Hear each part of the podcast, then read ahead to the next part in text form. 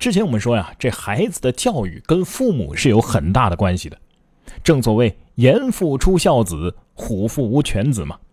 这古代啊有很多的故事，像咱们之前讲的曹操、曹丕、曹植、曹冲的故事。再比如说岳飞和岳云。岳飞大家都知道，精忠报国，英勇善战，收杨腰，破伪齐，收复襄阳六郡，然后又破金兵主力于郾城、颍昌。取得了南宋抗金的最辉煌的胜利，而他的儿子岳云在他的眼皮子底下，在他的指导之下，成为了岳家军当中冲锋陷阵的猛将。颍昌一战更是大显雄威。还有这么一对父子，也像岳飞父子一样为国家冲锋陷阵。这两个人就是薛仁贵和薛讷。这薛仁贵大家是耳熟能详，冲锋陷阵的猛将。为唐太宗和高宗这两朝效力，征高丽、破回纥、御吐蕃、伐突厥，是屡立奇功。他的剑术啊，尤为惊奇，很有力气。传说能穿五重重甲，更有三剑定天山的传奇。而他的儿子薛讷，立中宗、睿宗、武周、玄宗数朝。当然了，他的武功没有他父亲那么厉害，但是也有他的特长。他所统领的大军作战能力非常高明，他破吐蕃、御契丹、保边境平安二十多年。史上记载，他性沉勇寡言，临大敌易壮，确实是颇有名将。这岳云和薛讷呀，都是继承了父业为祖国效力的有名的武将。当然了，文坛上也有一些著名的父子档，比如说苏门三父子。苏洵、苏轼、苏辙。放眼中国历史，没有哪一家能够像苏家一样，父子三人独霸文坛。他们完成了宋代文学改革，使宋代文学成为继唐代文学之后的又一个高峰。三苏父子辉煌的文学成就，使他们同时登上了唐宋八大家之列。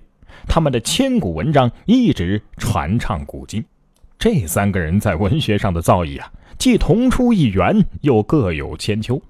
人们常说“凝练老泉，豪放东坡，冲雅迎宾”。还有一对父子呢，就是晏殊和晏几道。晏殊大家对他并不陌生，他是北宋著名的婉约派词人，他的《浣溪沙》和《蝶恋花》都是广为传颂的。晏几道是晏殊的第七子，自幼潜心六艺，旁及百家，文才出众，深得他父亲同事的喜爱。而且啊，他不受世俗约束，生性高傲，不慕势力，从来不利用父亲之事谋取功名，因而他的仕途很不得意。但是他们的作词风格呀，非常的接近，这也是文坛少有的。最像一唱一和的呢，就是晏殊写过一首《山亭柳赠歌者》：“家住西秦，赌博亦随身，花柳上斗艰辛。”偶学念奴声调，有时高遏行云，蜀锦缠头无数，不负心情。数年来往闲经道，残杯冷炙慢销魂。终常是托何人？若有知音见采，不辞偏唱阳春。一曲当颜落泪，重演罗巾。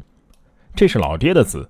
他的儿子晏几道则写了一首《何满子》：“虑起秦中心事，直晚扇上时光。五陵年少魂薄幸，轻如曲水飘香。夜夜魂销梦霞，年年泪尽啼香。归雁行边远自，青鸾五处高长。”会楼多少铅华在，从来错倚红妆。可羡灵机十五，金钗早嫁王昌。这大雁和小雁九百年前的父唱子随，让当时的文坛是为之一振。说到这儿，想起来啊，他们不仅能诗善词，文章典丽，连书法也是炉火纯青。但是提到书法呀，咱们就不得不说到王羲之。说到王羲之啊，那更是家喻户晓，说不定大家都能说出几个有关他的故事。王羲之的书法对于自己的子孙后代影响也很深。传说王羲之小的时候苦练书法，时间久了，连这个清洗毛笔的池塘水啊，都已经变成墨色了。也正是这样，从小就知道刻苦书法，只有勤于苦练才能够成为书法大家的王羲之，自然对自己的儿子也是严加管教。王献之是王羲之的第七个儿子，自幼就聪明好学，在书法上专攻草书隶书，也非常善于画画。他八九岁的时候就跟随父亲学书法。有一次，王羲之看王献之正在聚精会神地练习书法，于是悄悄地走到背后，突然伸出手去，想要抽掉王献之手中的毛笔。谁知道这献之握笔很牢，没被抽掉。父亲很高兴啊，夸赞道：“此儿后当富有大名。”小献之听后，心中当然是沾沾自喜。还有一次啊，王羲之的一位朋友让王献之在扇子上写字。这小献之挥笔就写呀，突然这笔落在了扇子上，把字给污染了。这小献之灵机一动，哎，一只小牛栩栩如生的画在了扇面上。这小献之啊，从小就聪明伶俐，加上众人对献之的书法绘画是赞不绝口，于是他就滋长了骄傲的情绪。献之的父母看到此情景，若有所思。有一天，小献之问母亲西事。呃，我这个水平只要再写上三年就差不多了吧？妈妈摇头。那五年总行了吧？妈妈又摇了摇头。献之急了，冲着妈妈说：“那您说我究竟要写多长时间才行？”妈妈没有回答他。一回头啊，原来父亲早已站在了他的背后。再看这王羲之，指着院子里的十八口大水缸，郑重地说：“你呀，想要赶上我。”就在这些水缸里边，把这十八缸水全写完，就知道了。王献之的心中当然是不服的，但是一咬牙啥都没说，又练了五年，把一大堆写好的字给父亲看，希望能够听到几句表扬的话。谁知道王羲之一张一张的掀过，一个劲儿的摇头。掀到一个大字的时候，父亲的脸上才出现了比较满意的表情。只见这王羲之啊，在大字的底下。添了一个点儿，然后把字稿全部退还给县之。可是这小县之的心中仍然不服，又将全部的字报给母亲看，并且说：“我这又练了五年了，并且完全是按照父亲的字样练的。您帮我仔细看看，我这字和父亲的字还有什么不同？”母亲果然认真的看了三天，最后指着王羲之在那个大字底下加的那一点儿，叹了口气说。唉，我儿磨尽三缸水，唯有一点似羲之啊！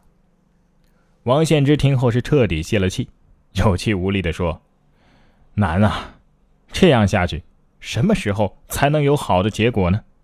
母亲见他的娇气已经消尽了，就鼓励他说：“孩子，只要功夫深，就没有过不去的河，翻不过去的山。只要你像这几年一样。”坚持不懈地练下去，就一定会达到目的。这个时候，父亲鼓励他说：“学书法呀，可没有什么秘诀可循，全在于功夫二字。功夫是练出来的，不是找窍门找出来的。只要功夫真正的练到了家呀，那就一定能够成才。但是这功夫啊，不完全在字内，也就是说，除了练字本身要下苦功夫之外，还要认真读书。”加强道德修养，完善人格，这些基本素质都是成为一个大书法家不可缺少的。父亲的这一番教导啊，让王献之大受启发，于是又锲而不舍地练了下去。功夫不负有心人，献之练字用尽了十八大缸水啊，在书法上突飞猛进。后来，王献之的字也到了力透纸背、炉火纯青的程度，他的字。和王羲之的字并列，被人们称为“二王”。著名的西班牙诗人塞万提斯曾经说过：“父亲的德行是儿子最好的遗产。”其实，我们现在所熟知的一些在商界叱咤风云的企业家，也都是有着父亲的德行的熏陶，才能够成就今天的事业的。虽然说他们的父亲可能是一个平凡人，但是他们都有着不平凡的思想。李彦宏、马云、马化腾。他们和父亲之间又有着怎样的故事？明天的节目我们接着说。